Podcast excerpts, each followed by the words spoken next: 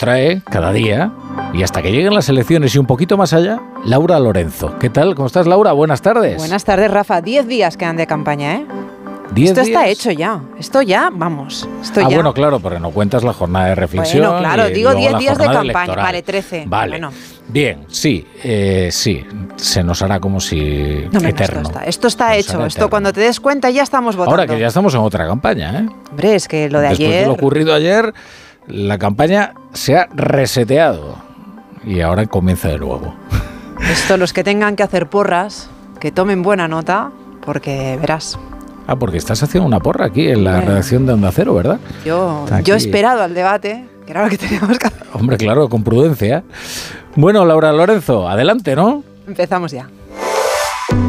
La brújula. Laura Lorenzo. Casi 6 millones de personas vieron ayer el debate de A3 Media entre Pedro Sánchez y Alberto Núñez Feijo. Un cara a cara que consiguió un dato más que significativo de audiencia, un 46,5% de cuota de pantalla. El día después seguimos con la resaca del debate. Es día para analizar quién ganó y quién perdió. Lo más normal en estos casos, algo que sucede también el día de las elecciones, es que todos ganan. Sin embargo, hoy en el PSOE nadie ha hablado abiertamente de que el presidente del gobierno ganara el debate. Hoy la estrategia socialista pasaba por obviar el papel de Sánchez y centrarse en señalar las mentiras de Feijo. El debate de ayer no nos deja grandes frases para el recuerdo, como ha sucedido en otras ocasiones, pero lo que sí que nos deja es a un Pedro Sánchez que se mostró más nervioso, inquieto y más a la defensiva que nunca. Hoy el socialista Pachi López, en una entrevista con los compañeros de Onda Cero del País Vasco, justificaba ese tono más agresivo como respuesta a las mentiras de Feijóo muy tenso, muy bronco, con muchas interrupciones, pero cuando uno eh, pone encima de la mesa una mentira tras otra, claro, ¿cómo te vas a callar? Tienes que decirle que no, esto es mentira, la, economía española está creciendo cuatro veces más que la media europea. Cuando dice que, pagamos la energía más cara de toda Europa por la excepción ibérica, es que es mentira. ¿Cómo te callas? Claro, y así se generó una tensión y una bronca seguramente eh, nada productiva para, para, para un debate, ¿no? En el Partido Popular, en cambio, sí que hablan de un claro ganador. El popular Borja Semper hoy no podía disimular la euforia contenida. Imagino que por aquello de que son conscientes de que no hay que vender la piel del oso antes de cazarlo. En el PP dan por hecho la victoria el próximo 23 de julio. Dice Semper que ahora la única incógnita es saber por cuánto ganará el Partido Popular al PSOE en estas elecciones. Que es el primer debate en la historia de la democracia española en el que no hay ninguna duda de quién ha ganado. Ustedes saben que cuando hay un debate, generalmente al día siguiente, unos y otros decimos que nuestro candidato ha ganado.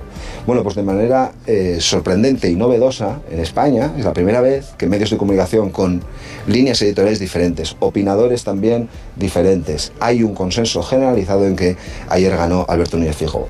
Curiosamente, este martes nos deja dos testimonios más del debate, la de dos protagonistas que en su momento también estuvieron en el mismo lugar que Sánchez y Feijó, el expresidente Zapatero, que hoy le contaba a Julia Otero que cree que la remontada aún es posible, y el del expresidente Aznar, para quien el debate de ayer dejó una idea clara sobre quién será el próximo presidente. ¿Usted cree que yo no, creería en la remontada y voy a estar todos los días viajando por Andalucía, por Castilla y León, por toda España. Pues claro que creo en la remontada.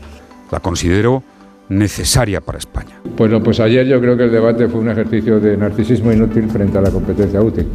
Y eso nos debe dar eh, cierta tranquilidad, mucha tranquilidad a los ciudadanos españoles porque sabemos que hay una persona eh, con eh, caracteres de presidente, con empaque de presidente, con modales de presidente, con ideas de presidente. No piensa lo mismo el coordinador de Bildu, Arnaldo Otegui. Este martes hacía su propia lectura del debate. Ni Sánchez ni Feijó. Los que ganaron, dice el debate, fueron los ausentes, porque sin estar aseguraba, fueron protagonistas de un debate al que no habían sido invitados. El día después del debate de ayer en A3 Media, si algo se aprecia, son dos posturas completamente diferentes a la hora de valorar este debate. Por un lado, como les decía, un Partido Popular eufórico, se ven ganadores de las elecciones y mucha menos euforia en las filas del PSOE. Hoy la consigna era poner toda la atención en las mentiras de Feijó. Lo hacían, por ejemplo, las dos vicepresidentas, Nadia Calviño y Teresa Rivera, y la portavoz del PSOE en el Senado, Eva Granados. Pero no cabe ninguna duda de que el señor Feijó puso sobre la mesa manipulaciones y mentiras. Una de las muchas mentiras pero creo que la más importante por la trascendencia que tiene, mentir a los españoles. Que los argumentos que lleguen a los españoles sean argumentos reales, no mentiras. Hoy Pedro Sánchez ha aparcado la campaña electoral porque tenía otros compromisos que atender. Está en Vilna, en Lituania, en la cumbre de la OTAN. A su llegada, el presidente no ha eludido comentar el debate de anoche para insistir en el mensaje más repetido en este día después del debate, las mentiras de Feijó. Ignacio Jarillo, buenas tardes. Buenas tardes, Laura. Sí, hoy el PSOE ha pasado su día después haciendo vídeos contra Núñez Feijó y el Partido Popular por las mentiras que a su juicio se virtieron en el debate cara a cara de ayer. Uno de los vídeos con sus ministros y el propio Sánchez diciendo no a la vuelta al pasado del PP. Desmontar la sanidad pública. No, no, eso no va a ocurrir. Menos cultura. Que no, hombre, que no. Derogar las medidas de protección climática. De eso nada. ¿De verdad se creen que vamos a dejar que este país vuelva al pasado? Va a ser que no. Y otro en clave más cómica, más gamberra, denunciando al líder del PP y su falta a la verdad. Le puedo asegurar que no le voy a mentir a los españoles. Que no le voy a mentir a los españoles. Pero ya en tono más serio, el propio Sánchez desde la cumbre de la OTAN ponía la guinda calificando así lo dicho por su oponente político en un debate que según redes sociales y medios de comunicación no ganó precisamente el candidato socialista. En definitiva, una montaña de mentiras porque no hay detrás nada. Y todo en una jornada en la que el expresidente Rodríguez Zapatero, aquí en Onda Cero, ha vuelto también a echar un cable en plena campaña electoral. Ahora sí lanzo un pronóstico, se confirme lo que es mi convencimiento que va a haber una mayoría progresista en el Parlamento. Defendiendo la posibilidad de que Pedro Sánchez, ha dicho, pueda volver a gobernar después del 23J. En el Partido Popular son conscientes que el debate les salió bien a Alberto Núñez Feijóo, pero prefieren mantenerse prudentes. Quedan 10 días de campaña y saben que pueden cometer errores. El candidato popular a esta hora asiste a un mitin en Cádiz. Allí aprovechará seguro para volver a insistir en que su apuesta es el modelo de Juanma Moreno, es decir, el de conseguir una mayoría absoluta. Hoy Núñez Feijóo ha disfrutado metiendo el dedo en la llaga. Ayer tras el debate decía que había disfrutado mucho y hoy se regodeaba. Ismael Terriza, buenas tardes. Buenas tardes, Laura. Y ante un público que daba pie a ello, centenares de personas sin cuidado del intenso calor que querían comprobar el ánimo del protagonista de las glosas sobre el cara a cara. Y Feijó, a quien no se le han notado las escasas tres horas de descanso, se ha prestado a interactuar con los asistentes en un tuya mía que por momentos parecía propio de un concierto. Y sí, le ha sacudido a Sánchez a su manera, sin pasarse en el tono, pero sin dejar de pasar nada de lo ocurrido en el plato 14 de A3 Media. Ha hablado de las interrupciones, de las faltas de respuestas y de su oferta de que gobierne el más pero lo más lapidario, esta descripción. ¿Para qué tiene, señor Sánchez, 800 asesores que dependen de usted? ¿Para qué se encerró medio gobierno con todos sus asesores y usted en la Moncloa? ¿Para qué invirtió usted cuatro días sin agenda como presidente del Gobierno de España para preparar un debate e interrumpir la campaña electoral? ¿Para qué, señor Sánchez? La respuesta está ahí. Para nada. Y para nada, va a bajar el ritmo de campaña. La agenda cerrada hasta el domingo de momento se queda como está. Ahora en Cádiz, mañana sesión doble Murcia-Alicante. Desde Sumar, Yolanda Díaz, que hoy participa en Madrid en un acto feminista, ha entrado también a valorar el debate de ayer. Mucho ruido y pocas nueces, o lo que es lo mismo, cree Yolanda Díaz, que ayer lo que sobró fueron reproches entre los dos candidatos y lo que faltó fueron propuestas. Lo que no le ha sorprendido a Yolanda Díaz es que Feijó saliera airoso de este debate, sobre todo porque ella lo tiene como un gran adversario a Arancha Martín. Sabe hacer un debate, admite Yolanda Díaz, aunque no vaya a parecer que es un elogio, lo acompaña de un es un mal gobernante. De todas formas, vuelve a remeter contra el cara a cara. Sí, la ciudadanía no estuvo presente, insiste, aunque su prioridad es evitar que el resultado del debate prenda en el ánimo de los suyos. Así que intenta animarles a hacer que esa movilización de la izquierda que necesita parezca real. Y por eso le quita peso y se aferra a que aún queda mucha campaña. No, creo que ayer no acabó nada, al revés. Eh, vamos a ganar las elecciones y lo vamos a ganar juntos. Quedan 12 días, como saben ustedes, eh, las campañas están decidiendo en un 30% los últimos días de campaña y salimos a ganar. Mantiene que su estrategia de campaña es la correcta, que va a seguir haciendo propuestas. Vamos a escuchar ya las de hoy en este acto feminista que se celebra en el Teatro Pavón de Madrid. Además de ella, escucharemos a la responsable de Feminismo e Igualdad de Sumar, a Elizabeth Duval.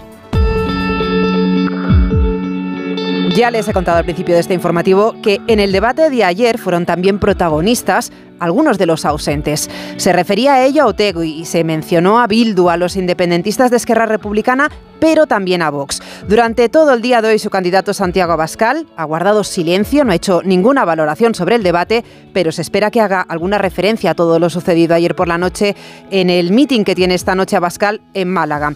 Aunque no han hecho declaraciones, Diana Rodríguez sí que nos consta que en Vox hay mucho enfado por la oferta de Feijó ayer a Sánchez para que gobierne la lista más votada. El malestar de Vox es mayúsculo después de que Núñez Feijó intentara que Sánchez firmara anoche un pacto para favorecer que gobierne la lista más votada, una maniobra que no ha sentado nada bien en las filas de Vox, ni mucho menos a su candidato, a Santiago Abascal, que califica a Feijó de peligroso y a Pedro Sánchez de narcisista, agresivo y perturbado. Denuncia además Lourdes Méndez, candidata de Vox al Congreso por la región de Murcia, que no se habló de lo importante, refiriéndose a ese narcisismo del que hablaba Abascal.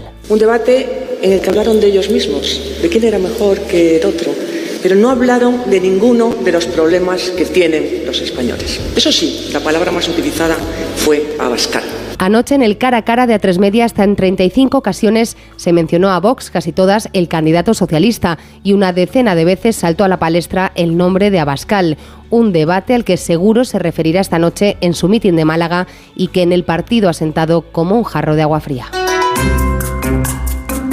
Hemos escuchado a las cuatro principales formaciones de nuestro país valorando el debate de ayer, pero no son las únicas reacciones que nos ha dejado este martes sobre este debate en A3 Media. Desde Esquerra Republicana, Gabriel Rufián, hoy lo que le pide a Pedro Sánchez es que se explique, que aclare si con sus votos, llegado el momento, hará presidente a Feijó, mientras que los nacionalistas vascos ven en el debate de ayer muy poca utilidad. La crónica es de Íñigo Ita.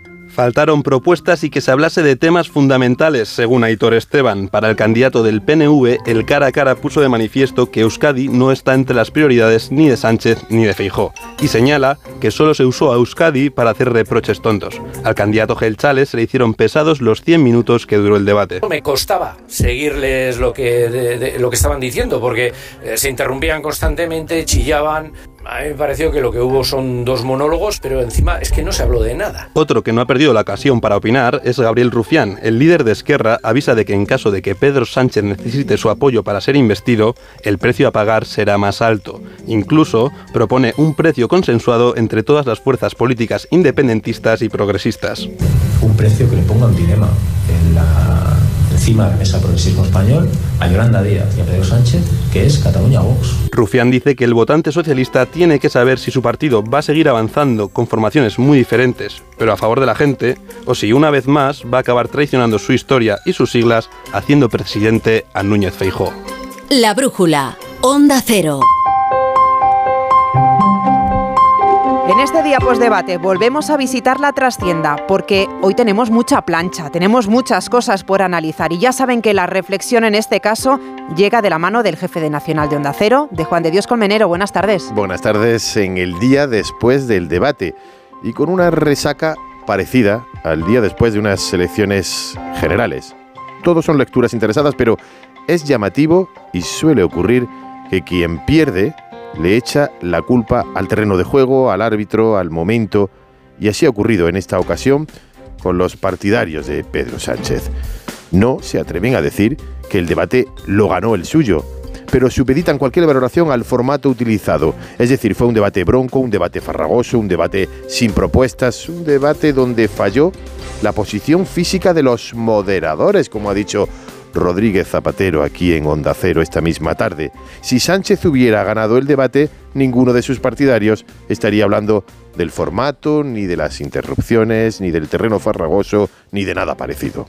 En el día después del cara a cara, la vida electoral continúa. Y a la espera de las próximas encuestas, de los próximos tracking electorales, se ha colado en la campaña no lo del sanchismo, considerado ya como algo esencial, sino como un insulto. Se ha colado el sanchismo como insulto, algo sorprendente, realmente extraño. Lo ha repetido también esta misma tarde el expresidente Rodríguez Zapatero. Se considera un insulto ser sanchista. ¿Acaso lo era el marianismo? ¿O el sorayismo? ¿O el aznarismo? ¿O el felipismo? Este era y es casi un orgullo. ¿Lo era el puyolismo para los partidarios de Puyol? o el guerrismo para Alfonso Guerra. El sanchismo es más una descripción que un improperio. Y que los partidarios de Pedro Sánchez y el propio presidente del gobierno consideren que llamar a la acción de gobierno de Pedro Sánchez es un insulto, es quizá porque en realidad no quieren personificar en Pedro Sánchez la acción del gobierno. Los partidarios de Sánchez no quieren ser sanchistas.